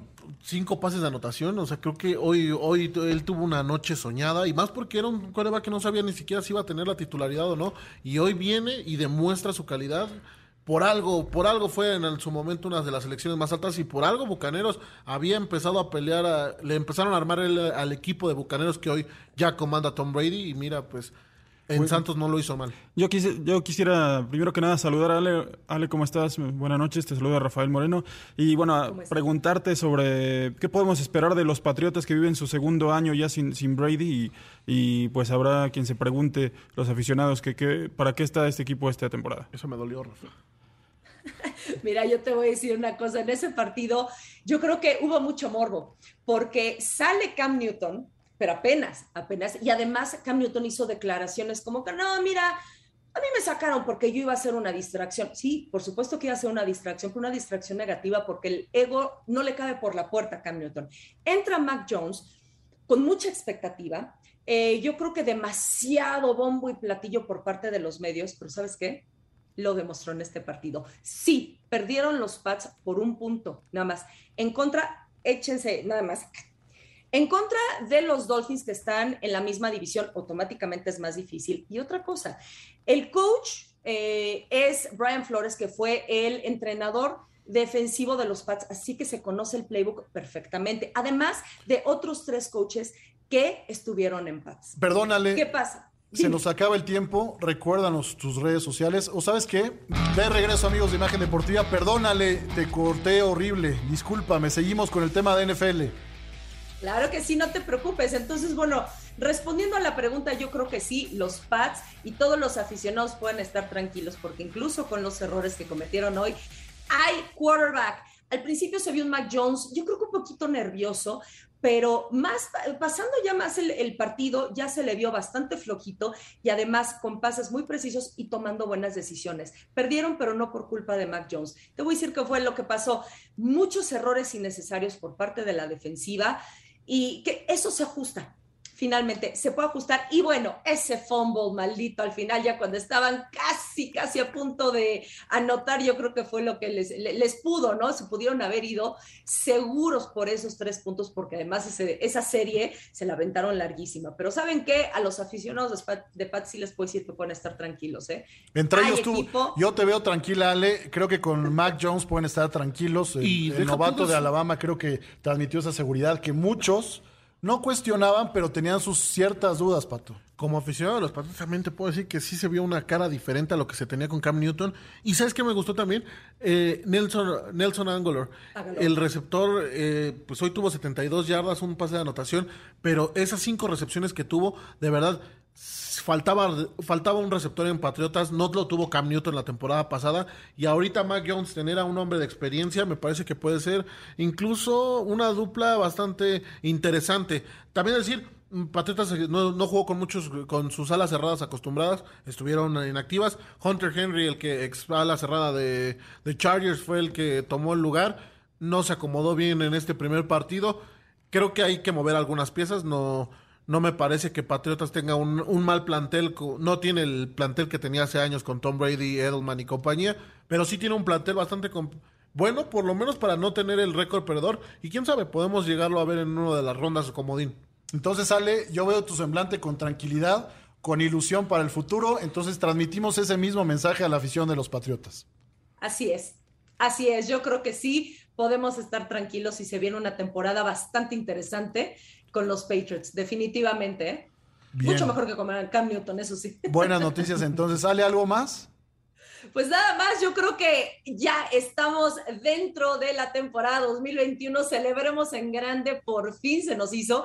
Y bueno, recuerden que también tenemos una semana más que nos van a regalar y eh, ya son 18 semanas en vez de 17, entonces qué maravilla, ¿no? Tener una semanita más de NFL y sigamos disfrutando porque ya termina mañana la primera semana. Qué maravilla tenerte nuevamente en estos micrófonos, Ale, de verdad un gusto. Recuérdanos tus, tus redes sociales, por favor. Por supuesto que sí, me pueden encontrar por Twitter y por Instagram como ale-nfl y en Facebook como NFL Ale. Perfecto, Ale, muchísimas gracias. Reitero el gusto de tenerte nuevamente en estos micrófonos y nos escuchamos y vemos el próximo domingo, ¿te parece? Por supuesto que sí, con muchísimo gusto. Abrazo fuerte y cuídate mucho, Ale. Igualmente, hasta luego y saludo a todo tu auditorio. Perfecto, Pato. Eh, Mañana el primer Ahorita están los, eh, los osos, de Chicago. sí, el debut también de Justin Fields. Eh, están perdiendo por el momento los osos, pero mañana, buen juego el que se viene Baltimore contra Las Vegas. Te iba a decir Oakland, pero Las Vegas, el primer juego en el Allegiant Stadium, hermoso estadio. Qué, inmueble tan más, de verdad digo, ya NFL no nos sorprende, pero los estadios, tanto el SoFi como este de, de, los Raiders en Las Vegas, son escenarios bueno, yo me emocionaba con el del Real Madrid, pero, no, pero no, la calidad de, verdad el de Las Vegas es una cosa brutal. Y ojo, hay que decir los Raiders, los Raiders, los Ravens se quedaron en la media semana sin corredores se lesionaron, todo su cuerpo de corredores se lesionó, tuvieron que contratar de emergencia a Livion Bell y a Davonta Freeman y serán, me imagino, los dos que se estén peleando la titularidad hasta que recuperen, que no van a ser ya esta temporada, pero por lo menos estas dos temporadas seguiremos viendo a Livion Bell jugando en, la NFL. Y cambia radicalmente el plan de juego que supuestamente tenían toda la semana para ver qué... qué... Afortunadamente Ravens, como su que es alguien que corre mucho y no, no lanza lo que se espera, creo que le encanta, le, encanta, correr. Él debería haber sido corredor. Se pone en riesgo. De verdad, yo a veces siento que por más de que tiene corpulencia, yo lo veo a veces que se pone en situaciones de riesgo innecesario. Salió una estadística que él es el coreback que más puede ser, porque él no se agacha. O sea, él sí va hasta el golpe, él le baja el hombro, él incluso va con casco.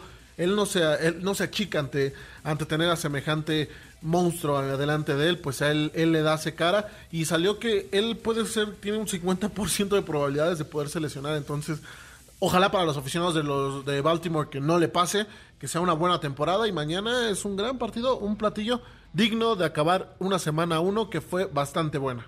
Buenas, buenas noticias para toda la afición de NFL, ahí está la información, no podíamos dejar tan abruptamente el tema y tenemos que despedirlo como se debe. Ahora, si te parece Pato, Rafa, Vamos con lo siguiente. Dino al sedentarismo.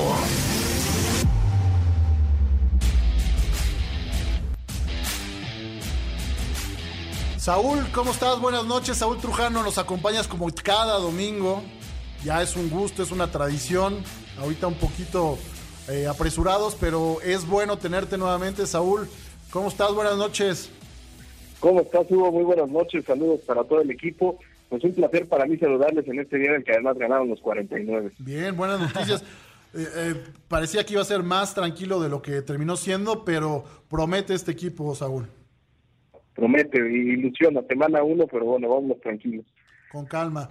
Y bien, hablando de irnos tranquilos, Saúl, ¿qué, qué traes tú para redondear este fin de semana espectacular en cuanto a actividad deportiva? Pues fíjate un, par de, de noticias que han, que han salido en los últimos días, ya pensando hacia el futuro. Eh, por ejemplo, en el caso de la Universidad, que por razones de los Juegos Olímpicos en 2021, la Universidad Mundial se pasó al 2022. Y la universidad, al ser precisamente para, para este grado educativo, para todos los estudiantes, eh, tiene un límite de edad que es de 25 años. Entonces, durante esta semana se ha anunciado que ese límite de edad se va a ampliar hasta los 26, porque el evento se realizará en abril del 2022, del próximo año. Entonces, ese es, es un avance interesante y para México es importante ¿por qué? Porque hay muchos de los deportistas que están en que estuvieron en Juegos Olímpicos y que van a estar en todo el proceso a París que participan en la universidad, ¿no? Ahí ganó, por ejemplo, simplemente esta chica de 400 metros, eh, Paola Morán, y es parte de su desarrollo, es parte de su trabajo. Ahí está un, desarrollo a nivel internacional. Al final México también le va bien eh, ganando medallas en tiro con arco, en atletismo, en clavados. Es decir, son, son disciplinas que normalmente a México le han dado buenos resultados en los últimos años.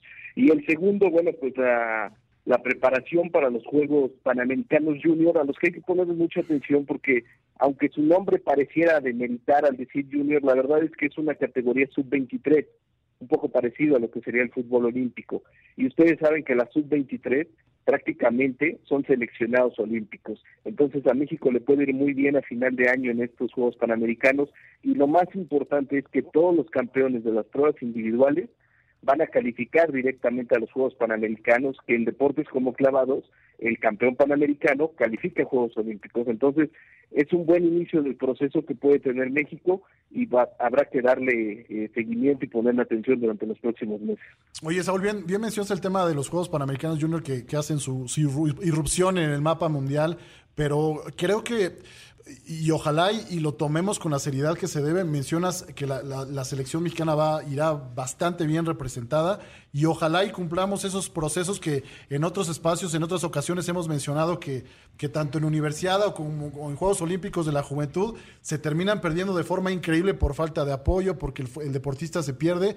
Y creo que esta plataforma de los Juegos Panamericanos Junior va a ser interesante para consolidar a estos deportistas y que tengan este nivel de competencia alto, porque también es un nivel muy alto el de competencia. Las instalaciones están espectaculares. Aún no sé si has tenido oportunidad de ver los videos. Creo que la organización está siendo lo más profesional y lo más eh, eh, semejante a unos Juegos Panamericanos Senior, que, que, los, los deportistas sientan esto.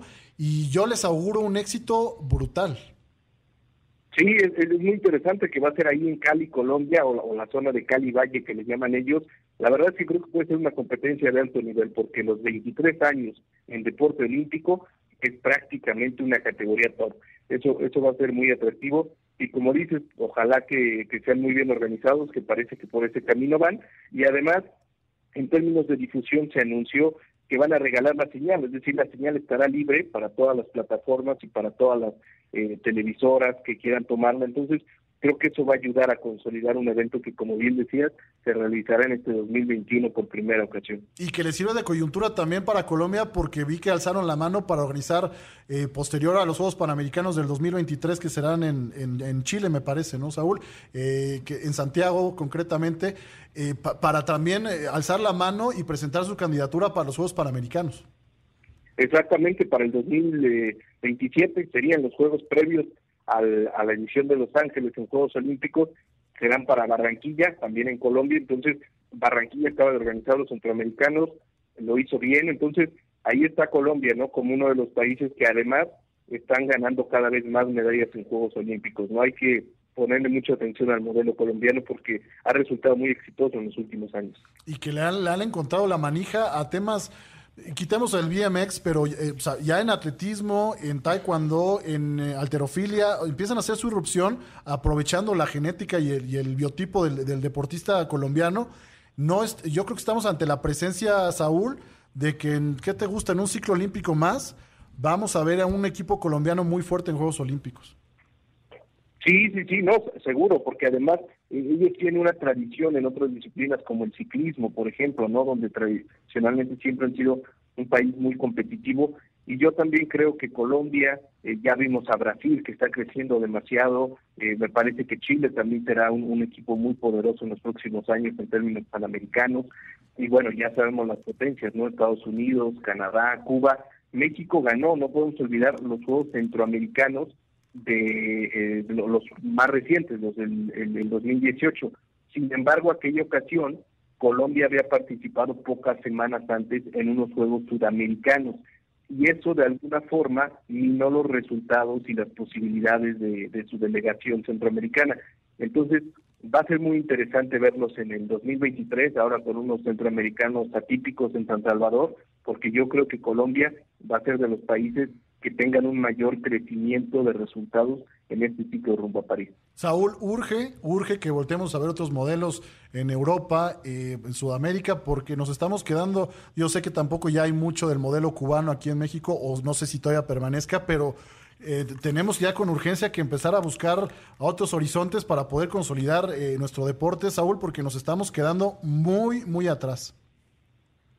Pues sí, la verdad es que cuando tú ves el medallero olímpico, por ejemplo, Brasil, ¿no? Que, que es un país que tiene relativamente parecido a México en cuanto a economía, eh, tiene un poco más de población, pero digamos en cuanto a condiciones sociales, pues Brasil terminó ganando 21 medallas y haciendo su mejor participación en los Juegos Olímpicos. Colombia terminó ganando 5, un poquito, cuatro de ellas de plata, un poquito más que México. Entonces, ¿qué hay que hacer? Pues encontrar el modelo y mucho del modelo de estos dos países es una buena organización interna, es mucho apoyo internacional, es la participación de la iniciativa privada y eso es algo que desafortunadamente en México se da cuenta gotas. Entonces, ojalá que este ciclo que es muy corto sirva para reorganizar, para apretar esas pequeñas tuercas y entonces sí aprovechar el potencial que tiene el deporte en México. Perfecto, Saúl. Pues muchísimas gracias, como siempre. Es un placer escucharte. ¿Y te parece, hacemos la cita para el próximo domingo para que nos viertas tus opiniones respecto al deporte federado y con calma platicar eh, mucho más tiempo? Con todo gusto, que tengan una buena semana. Saludos a todos. Cuídate mucho, Saúl. Saúl Trujano, muchísimas gracias por tu participación. Se nos acaba el programa, amigos de Imagen Deportiva, pero antes tenemos que cerrar con broche de oro. Y para eso está Vero Ramírez. Va a tener toda la información respecto al Gran Premio de Italia. Polémico, Vero. Buena actuación de Checo Pérez. Hay sanciones. ¿Qué pasó el día de hoy en el Gran Premio? ¿Cómo estás? Buenas noches. Hola Hugo, buenas noches. Alejandro, buenas noches. Muchas gracias por tenerme aquí en su programa. Nuestro programa, Vero. Nuestro programa, pues muy complicado, la verdad, ha sido uno de los grandes premios que nos ha dejado pues un sabor de boca complicado, un poco amargo por el lado del campeonato, pero muy agradable para los demás que vieron a otros que ganaban en, en el podio, ¿no? Daniel Richardo, bueno, Daniel Ricardo, McLaren, el 1-2. McLaren logró el 1-2, no lo lograba desde hace muchísimo tiempo. 2005, si no me recuerdo. 2012. Dos. 2012 ya era un rato y también... Sí, por eso dije, si no mal recuerdo, y recordé 2000 ya, absolutamente ya, mal. ya tiene un poquito en Brasil justo. Entonces también Daniel ya necesitaba la victoria, no lo había logrado desde que estaba en Red Bull, entonces es algo muy positivo para McLaren, el 1-2. Lando quedó segundo, claramente, y Valtteri Bottas salvó a Mercedes en una tercera posición que tuvieron que bajar al checo por una penalización de 5 segundos, ¿no? Que me encantó la cara de, no sé si tuvieron oportunidad de ver en redes sociales, la cara de Toto Wolf de alegría cuando se enteraron del castigo hacia Checo Pérez. Fue una de las imágenes que, que te da risa que, ver. que- que te da risa y recuerdas, porque pues quieras o no, esos puntitos que lograron Valtteri y Checo pueden definir el campeonato, de constructores. Entonces, es algo Oye, que yo tenía duda a mitad, bueno, en las, en las prácticas, eh, tanto uno como dos, yo vi cierta polémica que se dio porque muchos criticaban por qué el equipo, que Red Bull no mandaba de inmediato a, a Checo Pérez, por qué, lo, por, qué, por qué lo aguantaba y en esta ocasión que sí lo hacen, también lo critican. Creo que Explícanos con peras y manzanas por qué fue la decisión correcta del equipo. Creo que la decisión correcta es que justo es lo que hicieron una forma de equipo. Necesitaban que Max estuviera en las primeras posiciones, Checo guardó su lugar. Le intentaron hacer que el rebufo, o por así decirlo, eh, una pequeña ayuda que está detrás del coche y el aire. Que esa está solo si los coches están circulando, Eh, evidentemente. evidentemente, entonces le ayuda en cierto modo a mejorar los, Los tiempos. Entonces, esa era la tirada de Red Bull. Terminó No saliendo. terminó Gasly, Gasly sorprendiendo y consiguiendo Aprovechándose de eso. aprovechando la situación de Checo Pérez, entonces pues también es una cosilla ahí que pues para mí fue algo bueno que hizo Red Bull, consiguió que los dos estuvieran. Checo tal vez no se posicionó de gran forma, pero lo hicieron de, de buena manera. Y ya durante la carrera creo que hizo buena competencia, ¿no? O sea, creo que nuevamente Destacada, destacamos, destacada, destacamos sí. lo que en la anterior, si le dan, si había 10 vueltas más, creo que se colaba hasta el sexto puesto. Sí, yo creo que no ha tenido en este regreso de las vacaciones de verano un- unos buenos resultados como se esperaba, pero la verdad es que para mí en esta sanción que le dieron de 5 segundos no la podría tomar como tal por diversas razones, ¿no? Número uno, Checo acorta una curva para no justo pues tener un- una pequeña Encimarse. no, un pequeño incidente con Charles Leclerc. Entonces no le devuelve la, posición, entra como en un dimes y diretes de que Red Bull este, le había dicho a los comisarios que pues sí podía regresar la posición, pero también estaba en la contra de que tenía Valtteri Bottas eh, en la parte de atrás. Entonces eran como algunos inconvenientes que no que se tenían que tomar en cuenta, no lo tomaron de la mejor situación, decidieron no salirse, bueno, más bien decidieron no darle lugar a, a Charles Leclerc nuevamente, entonces pues ahí está su sanción de 5 segundos, que para mí es un poco exagerada, ¿no? Y ver una de las imágenes más escalofriantes, pues fue a ver a, Mar- a Max Verstappen arriba de Lewis Hamilton en una escena Sí. totalmente de una película. Benditos salos. Benditos a los que es a lo que voy. Eh, Tanto los se han criticaban pedido, y se han pedido que se quiten y eso ha salvado vidas. ¿Tú qué opinas de respecto a eso y qué puedes decir cómo va, cómo afecta tanto al campeonato que estos dos pues estén enfrascados en choques? Enfrascados, mira, la verdad es que esto ya se veía venir desde hace mucho. Ya había pasado justo en el Gran Premio de Gran Bretaña, que Hamilton pues le pega a Verstappen y él recibe un impacto durísimo y se va contra la barrera. Entonces, ya había sucedido anteriormente. Yo y creo ahí que dijimos todos que no se iba a quedar que en no este se iba a quedar. Claramente. Entonces, una situación llevó a la otra. Eh, Red Bull se equivocó en la parada en pits con Max Verstappen. Entonces, esos segunditos que tenía pues de ventaja porque estaba en el segundo sitio, pues se vio un poco afectado. No sé, en mi forma de pensar, tal vez, eso yo estoy diciendo, pero creo que de cierto modo no supo aprender la presión, bueno, no supo entender la presión y perder de cierta forma su lugar. Entonces, cuando vio a Hamilton que sale de pits, pues se calentaron. Realmente eso fue una calentura del momento. Eh, le pega por accidente a, a, una, a un bordillo y sale volando. Ahora Para también, mí, hay que decirlo también, viene saliendo de pits, es cierto, pero de repente se ve como Hamilton, no, no quiero po- ponerme en a favor a Max Verstappen, pero avienta, termina, como se dice coloquialmente, le echó lámina. echó lámina y termina Max, yo creo que en un ataque de ira, porque sabemos que el piloto holandés es un poquito aguerrido con sentimientos, termina ocasionando lo que Ah, terminamos viendo. Sí. Mira, con responsabilidad, y sé que estos son velocidades que no muchas veces eh, pueden De ser armas letales, pero me da gusto que estén, perdón, a mí como aficionado me da gusto A que mí- estén a mí también, calientan ¿eh? el o sea, creo que lo que lo que le faltaba a esto era una rivalidad que está en ciernes todavía, pero es importante que se empiecen a dar, ¿no? Sí, mira, ya lo habíamos visto, o sea, justo hace muchos años. Había pasado con Schumacher, había pasado también con Hamilton y Fernando Alonso cuando disputaron el campeonato de 2007, Con que eran coequiperos. Justo eran coequiperos en 2007 y por esa rivalidad que tenían, Ferrari terminó ganando el último título que tiene. Entonces, hay una rivalidad que, que todos queríamos ver, que al fin se está dando, que tiene sus momentos chistosos, buenos, divertidos, pero también siento que los comisarios están de cierta forma de un lado Está cargada la mano. en- está cargada la exactamente. Está, yo creo que están en contra de Red Bull. Pues antes- en general. mano.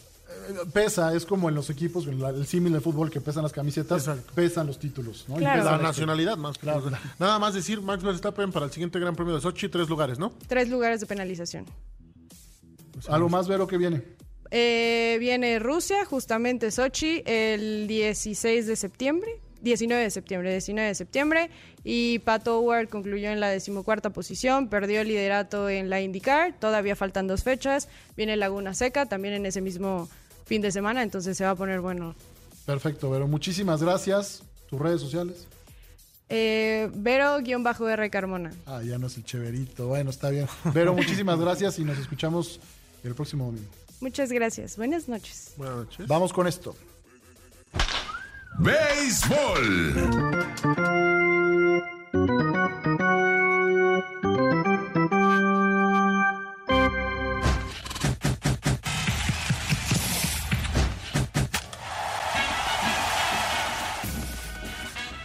Y bien, para cerrar con broche de oro ahora sí, el buen Emanuel Campa. Campa, ¿dónde andas? Hugo, ¿qué tal, Pato? Le dan saludo para todos ustedes desde Mérida, Eso es todo. ¿Cómo sufres, Emanuel? Campeón, la Liga Mexicana de Béisbol, en caso de que los Leones de Yucatán vengan de atrás a la novena entrada o al menos lo empaten, porque los Toros de Tijuana están a tres outs de mandar esto de vuelta a Tijuana, lo que pues el jueves que se puso a 3 a 0 Leones, realmente parecía imposible que Toros, eh, sobre todo que no habían bateado prácticamente nada, pues pudieran sacar dos juegos de aquí de la, de la Blanca Mérida. Están muy cerca de conseguirlo con, con un gran picheo. José Samayoa, lo, lo, lo hablábamos temprano en redes, era la duda de qué tanto iba a durar. Fueron tres entradas buenas y de ahí el gran relevo de los de los toros de Tijuana, pues es que nos viene peleando con la posibilidad de que la serie regrese a su casa y convertirse 50 años después en el único, en el segundo equipo que, logra una remontada de 0-3 en una serie final. El primero que lo logró fue justo en 1971, hace 50 años, los Charros de Jalisco de Benjamín Encarrea Reyes. Vamos a ver, están cerca de lograrlo, pero bueno, todavía les falta una tanda muy interesante todavía. Vienen los tres de arriba de del equipo de, los, de, los Leones de Yucatán, el caso de, Norberto Beso, David Drake y luego el, el Luis, el, Luis Juárez. Entonces, el, el, gran ídolo, el que le conectó dos contrones a Roberto Zuna, ¿por qué no pensar que en la novena venga Luis Juárez a conectar un contrón a otro cerrador de grandes ligas como, como Fernando Rodney? Bueno, sea una gran fiesta para esta gente de Yucatán, que, que les voy a enseñar tantito las tribunas. Supone que son el 40%. Yo digo que son un poquito más. ¿eh? Entrada espectacular, Campa. Pato tiene una pregunta. Campa, ¿a dónde va el juego? ¿Es en Tijuana o te terminas en Yucatán? No, no, no. Si hay juego 6, mañana atravesamos todo el país de vuelta y el martes vamos a estar de vuelta en Tijuana. Bien, Campa, vas a acumular millas, ¿eh? Qué envidia. Ahora sí, vas a acumular millas. Oye, rápido, grandes ligas. Buena actuación de los Mexas. No, no, lo de Julio Urias realmente de llamar mucho la atención. 17 triunfos, baja su efectividad de ese, de ese límite que a muchos les gusta hablar del 3.00 de efectividad, ya está debajo incluso de ese 3.00 y me parece que ahora sí no, va a ganar el Sayón, se los adelanto, así lance tres juegos perfectos en, sus próximas salidas, difícilmente va a ser el Sayón de la Liga Nacional, pero yo creo que votos ya con eso sí va, sí, va a tener eh, el de Julio Urias que está teniendo una tremenda actuación. Y el otro Urias, el sonorense Luis Urias, eh, llegó a 20 jonrones apenas, el cuarto nativo mexicano en, lograrlo, ya lo habíamos hablado, se une al gran Vinicio Castilla, a, a Erubiel Durazo y al más reciente que lo había logrado Cristian Villanueva, entonces pues en, enhorabuena por los mexicanos, y Giovanni Gallegos también salvando fue en cuatro ocasiones consecutivas, lo está haciendo increíble con los cardenales de San Luis, que no están muertos, ¿eh? todavía tienen oportunidades de pelear por el comodín de la Liga Nacional. Perfecto, Campa, pues dejamos que sigas disfrutando de buen béisbol y que este cierre en la última entrada se, se concrete tu regreso a Tijuana. Muchas gracias, Campa, buenas noches. Oh, no, no, déjame aquí en Yucatán. bueno, nos vemos. Saludos. Te espero un largo viaje, Campa. Buenas noches. Pues bien, con esto nos despedimos. Eh, Pato, muchas gracias por tu participación. ¿Algo más que se nos quede? Pues US Open, Novak Djokovic no puede hacerlo y Dani de Medvedev termina sacándole el Se juego. queda el récord intacto de Rod Laver al ganar los cuatro Grand Slams. Rafa, ¿algo más que se nos quede en el tintero? Inicia la Champions ya este martes. El partido me parece más llamativo es el que protagonizarán Liverpool y Milan. Milan, en Anfield Road. Así que vuelta del Milan a la Champions. Siempre será bueno tener a los rosoneros en ese Golazo. A nosotros nos tocó la época en la que los italianos dominaban esa competencia. Pues bien, nos despedimos. Muchas gracias, Hugo Villagómez, el que les habla. Agradecemos a la producción, Connie Centeno, David en los controles, Talía en la tele, Vero Ramírez en la producción. Les agradecemos y esperamos el próximo domingo aquí a la misma hora en Imagen Deportiva. Gracias y descansen.